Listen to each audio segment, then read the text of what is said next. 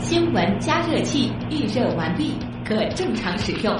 潮流分析仪正在筛选可用素材。IT 离心机已将样品分离，结果分析中。知识对撞机过载冷却中，即将进行下一次充能。一切准备就绪，可以开始实验。可以开始实验。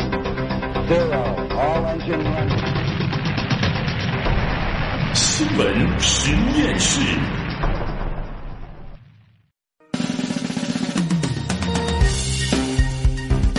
资讯背后有内涵，新闻里边找知识。欢迎大家来到有可能是最长知识的广播新闻节目《新闻实验室》。各位好，我是旭东。再次预告一下，这一小时咱们所关注的两个话题：中国启动火星探测计划，我国首辆火星车亮相发布会。我们的火星车究竟会长什么样？和好奇号有什么样的区别？我们又会在什么样的时间，以什么样的方式把它送到火星？它又将在火星上做些什么？另外，为什么人类如此偏爱火星？探月和探火又会有什么样的差别呢？今天晚上我们会和专家一起详细解读。除了聊未来的事儿，我们也将回顾两千年前的事儿。确切点说啊，在一千九百三十七年前，一场火山爆发，让百年多辉煌的庞贝古城啊灰飞烟灭，沉寂在历史的长河当中。而两千多年前，庞贝古城文化的庞贝末日展呢，正在上海环球港展出当中。要知道，庞贝曾经是煊赫一时的罗马古城，奢华的度假胜地。当时的人，他们的生活是怎样的？为什么这座城市会在一夜之间淹没呢？今天晚上，我们也将一起穿越历史，回顾两千年前的庞贝文化，感受当时人们的生活。好，也欢迎今天晚上在直播间以及我们阿基米德新闻实验室社区当中陪伴大家的实验助理石燕姿。石燕姿你好，嗯，旭东你好，听众朋友们晚上好，欢迎大家去下载新闻加 APP，在阿基米德关注新闻实验室。每天阿基米德直播帖中有我们的互动规则，大家可以留意参与互动呢，就有机会获得由格瓦拉生活网提供的全国通兑电影券以及各种惊喜。好，那接下来呢，咱们就一起来关注一辆车啊，是火星车，当然是咱们中国的第一辆火星车。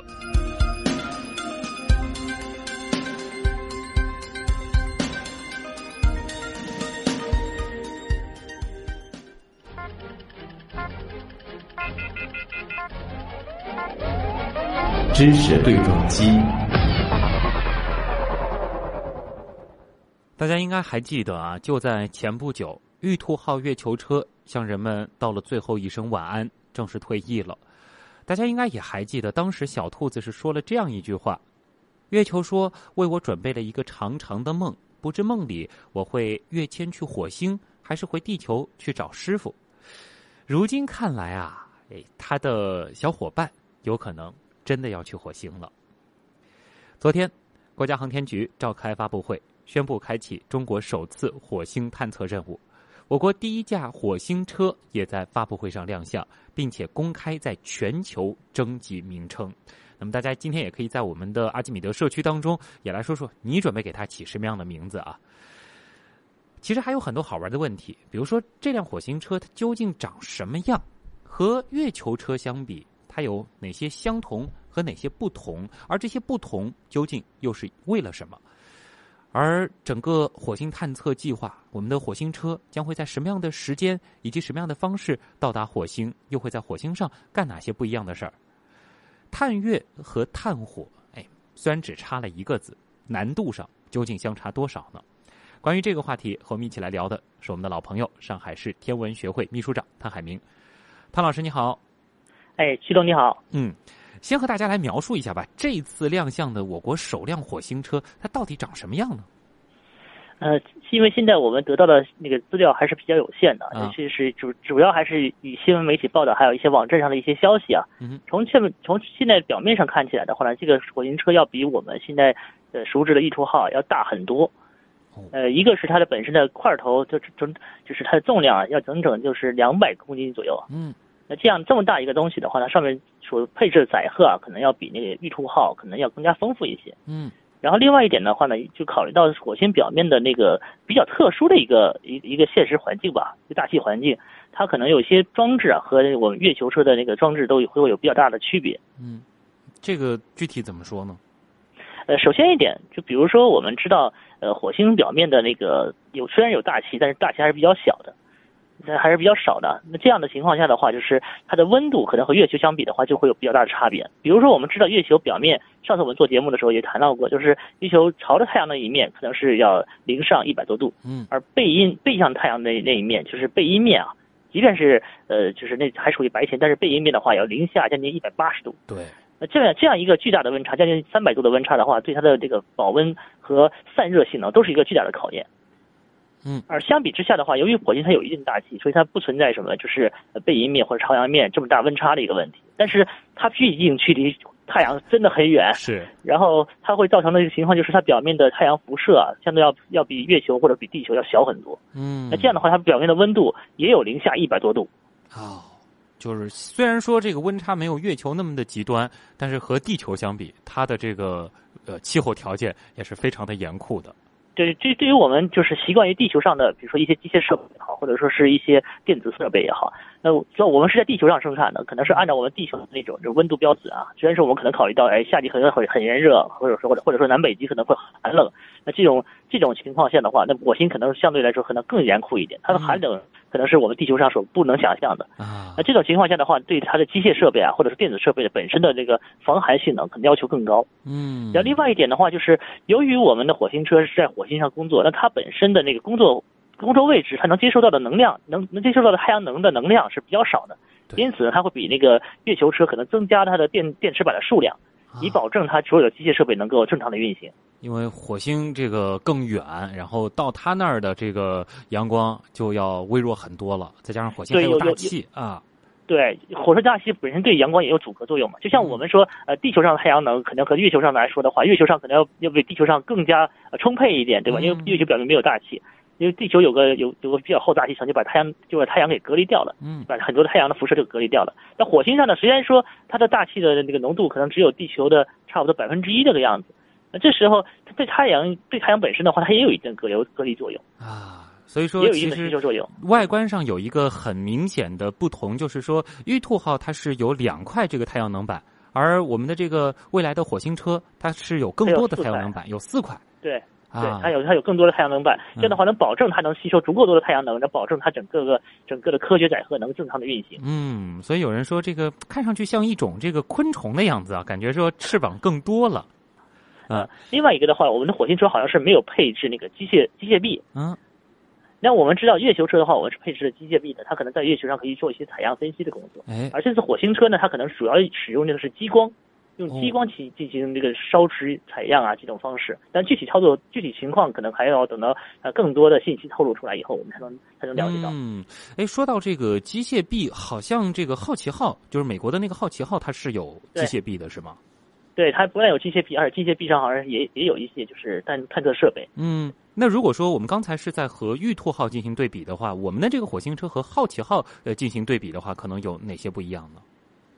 呃，我觉得两者差别可能还是要要会比较大的。嗯首先一点，好奇号的机械臂啊，我们一直说的好奇号的机械臂是比较会卖萌的，它经常给自己 好奇号本身就是自拍啊或者怎么样子的。那我们这没有机械臂的话，可能会用采取采取其他的方式。然后进行探测，那好奇号的机械臂可能就把那镜头直接伸到这个岩石表面进行探测，这是一种。第二个的话就是好奇号的机械臂，它可以在在岩石上钻孔。我们可能看到有很多的照片是，哎，它在那边取个样，钻了一个孔，然后再探测这个岩石里面是什么。那我们可能更多的是采用这种激光的方式啊，当然这里面可能还有一些其他的手段来进行深层次的研究。嗯，就是说大家的这个探测的目的不一样，所以说呢，这个选择了这个我们是不安装机械臂。对对对。啊，呃，前面其实提到了这个能源的问题啊，我们呃，这个火星车它依然还是以这个太阳能作为它的这个能源是吗？并没有这个其他的这个供能的方式。呃，现在看来，现现在得到的一些消消息的话，可能还是主要是依靠太阳能，但是它可能有一些设备啊，让让让它能够自然自然的进行保暖。所以它还是就是能让它整个一个一个设备吧，保持一个比较稳定的一个温度状态啊。可能工作方式还是和这个玉兔有点像，就是天亮的时候工作，然后天黑了它也睡觉。对对对，其实我们可以参照一下，就是前段时间热播的一个电影啊，就是《火星救援》里面，啊他们不是也是有一个探测有探测器，然后哪怕是他们的火星车，也是需要有大量的太阳能电池板给它充电啊，或者怎么样。对啊，这个的话，这个电影的这个参照的这个意义就很大了啊，起码方便大家来想象啊。嗯，呃，我们刚才其实也在聊，就是说我们的这个火星车呢，它是没有机械臂的。那么我们也看了一下相关的资料呢，说是因为我们主要是对这个火星表面的成分进行探测，采用的呢是嗯这个非金属方式，因此呢不需要机械臂。好像还还还说到了，就是说可能如果用机械臂的话，效率是比较低的。那么呃，这个效率低这一块，能不能给我们再解释一下呢？就是为什么没有机械臂，反而它的这个效率会比较低？呃，我们知道有有一个情况，就是火星距离我们地球很远，嗯，最远的话可能是有将近四亿公里吧，就这么个量级的距离。那么平时我们，比如说我们遥控我们的月球车中间的延迟啊，中间的时间遥控的数据延迟可能就是秒级的，可能我发个指令过去，几秒钟之后它就有反应了。哎，你让机械臂往左边去挖一个什么东西，它就会顺，它过过几秒钟它会动作到那边挖个什么东西过来，然后分析一下，然后很快就得到数据。嗯但是火星上不也不一样。那么火星和地地球之间的距离，随着距离的不断的变大，不断的不断的变长，那数据的延迟时间会越来越长。嗯最长时间可能可能有四亿公里的话，算上要要十几二十分钟的样子。哦那么长时间的延迟，比如说我发一个指令过去，说是让，呃比如说让他去在机械臂在那边做一个什么样的动作，嗯如果他自主能力会比较差一点的，他完全靠地球上来来控制的话，那可能做这个动作的时候，会不会对火星车本身的它这个机械臂造成一定的伤害？我我们要很好很久以后才知道。嗯那另外一点的话，就是这个，如果说我探测过去，比如说伸的距离不够长或者怎么样的，那这样的话，它后面的一系列动作都要有大量的时间去推迟。那我不如说我直接，哎，我点我点亮激光对它进行一些烧蚀工作，或者说是让它蒸发，然后我瞬间就可以采集到数据，然后这波我只要把数据采集回来就好了，哎不需要很多的判断工作了就。嗯，这一下就说得通了。毕竟这个和月球相比，火星离我们太远了。这个操作月球上的这个月球车，如果让它进行一些这个啊、机械的这种工作的话，我们最多就感觉是玩一个游戏，然后这个电脑稍稍有点卡，大家是能够能接受的。但是如果是要和火星上的这个机械，然后进行一个操控的话，这个间隔的时间的确是效率非常非常低的一件事儿啊。我相信我们的科研人员啊，也是参照了国际上很多探测器本身的一些一些特点吧，嗯然后再结合现在的科学技术的发展，然后得到一个最优化的一个一个一个方案。嗯不然的话，就是说，如果说这个机械臂效率很高，或者说机械臂有很多的优势，只要在载荷能够满足的情况下的话，我相信我们也应该会有。嗯，但是如果说我们的现有的探测方式能够满足我们的一个科研需求的话，那多加一样东西就是意味着它多加一份分量，那对我们的运载能力又是又是新的考验了。对，考虑到那么长途的一个远距离的投送啊，它的这个成本啊，每一克其实都是非常非常巨大的。呃，我们说完了这个火星车啊，接下来得说说它究竟什么时候会上天了。我们将会在什么样的时间，用什么样的方式把它送到火星上去呢？呃，目前看到的计划是二零二零年，嗯也就是差不多四年之后吧，嗯二零二零年的夏天前后，好像我现在看到的消息是这个消息啊，啊，说这个时候也是一个比较好的一个投放窗口。嗯因为我们知道月呃地球的轨道在火星的轨道内侧，也就是每每一段时间，我们美国差不多七百八十天左右吧，我们要追上火星。哦然后在这个距在追上火星的这个这个时间段，我们和火星之间的距离是最近的。嗯那这时候如果说我们派遣一个探测器过去的话，它飞行时间相对来说比较短，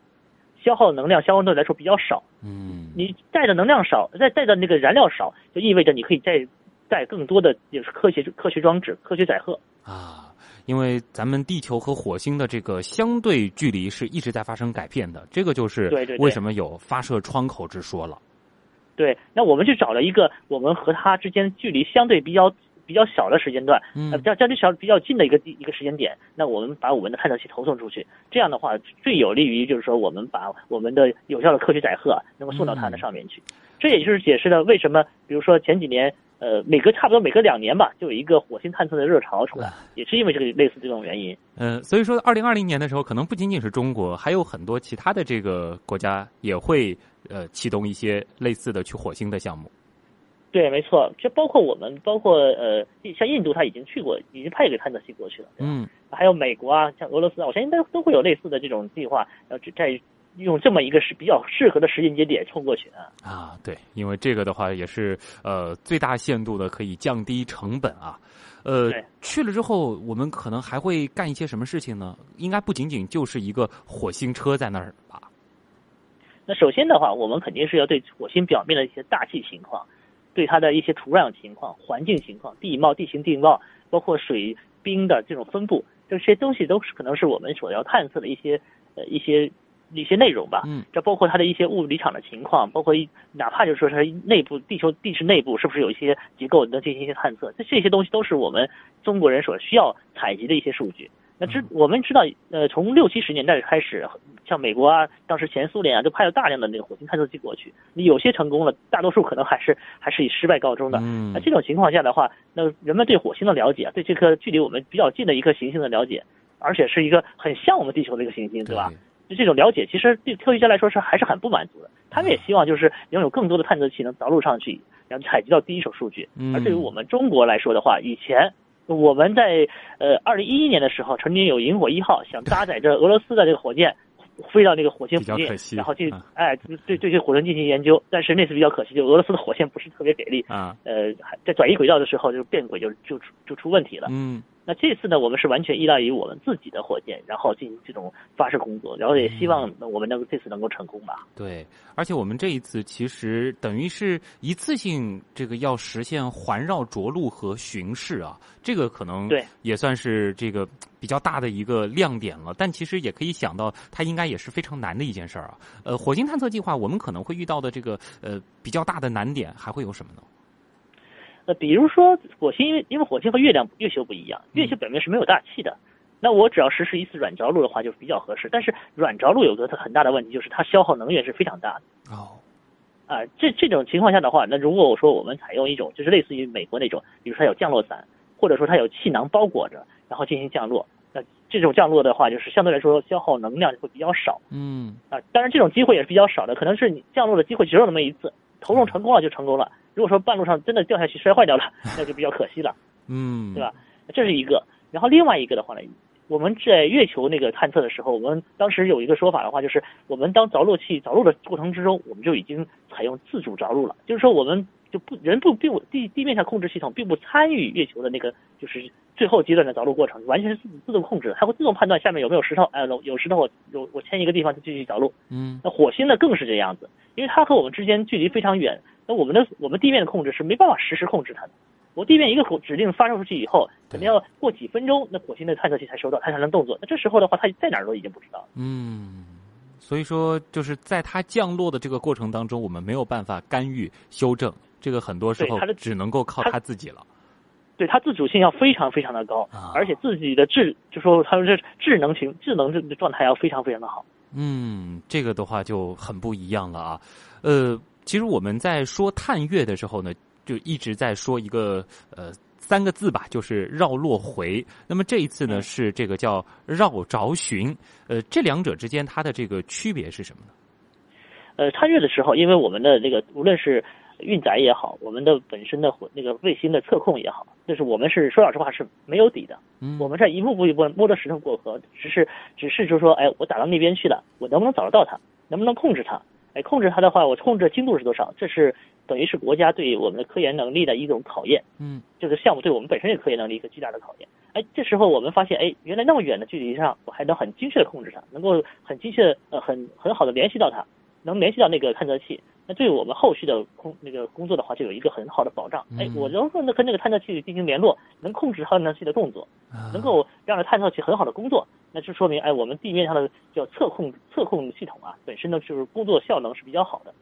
因为这次呃，长前面嫦娥一号、嫦娥二号、嫦娥二号的时候绕了以后，我还飞出去，飞到一个比较远的地方，我依然能够控制它，依然能够让它很好的掠过一个小行星。就是距离小行星的位置都能很好、很高精度的去去去控制它，那说明我们的控就是控制系统呢本身是没有什么问题。对，这时候才能让我们有信心说，哎，我一次性把一个火星车送到我们的火星表面，并且我能让它很稳定的去着陆，同时能够控制它，哎，你在火星上做各种各样的操控动作啊，能采用数据，还要能传到回来。那这些都是由于我们前期有大量的工作和实验做的基础，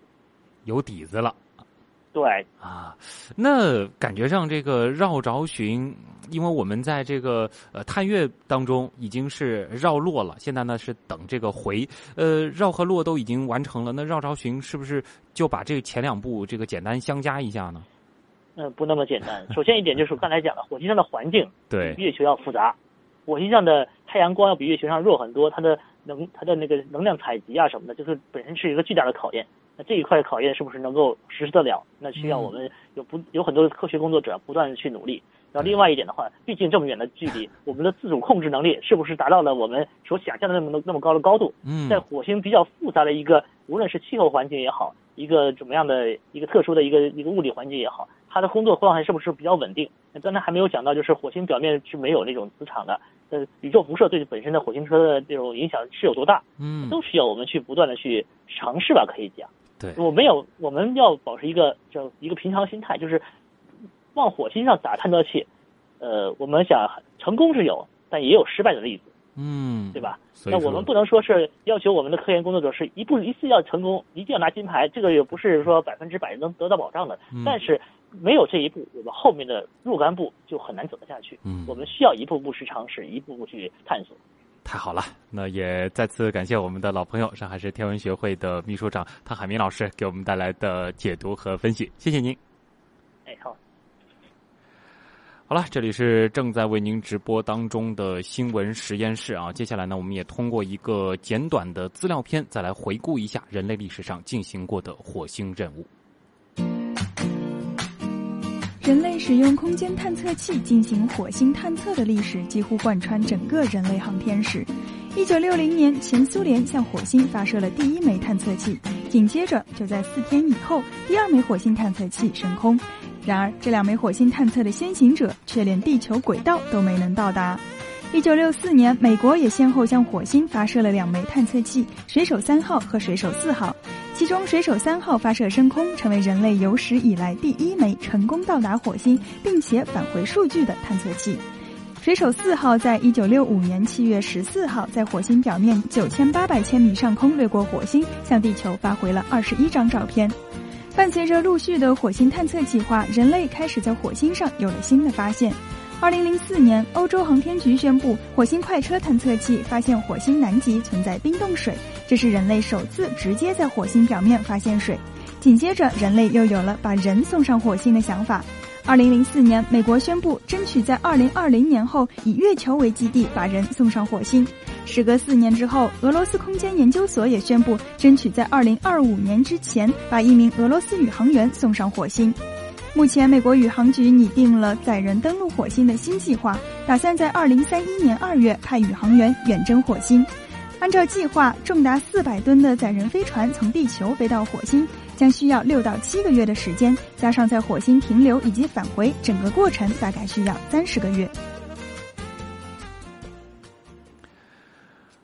关于我国的火星探测计划，目前呢是预计二零二零年的七月到八月间，在海南文昌发射中心使用长征五号运载火箭，将探测器直接发射到地火转移轨道，经过大约七个月左右的飞行，到达火星，进入火星环绕的运行轨道。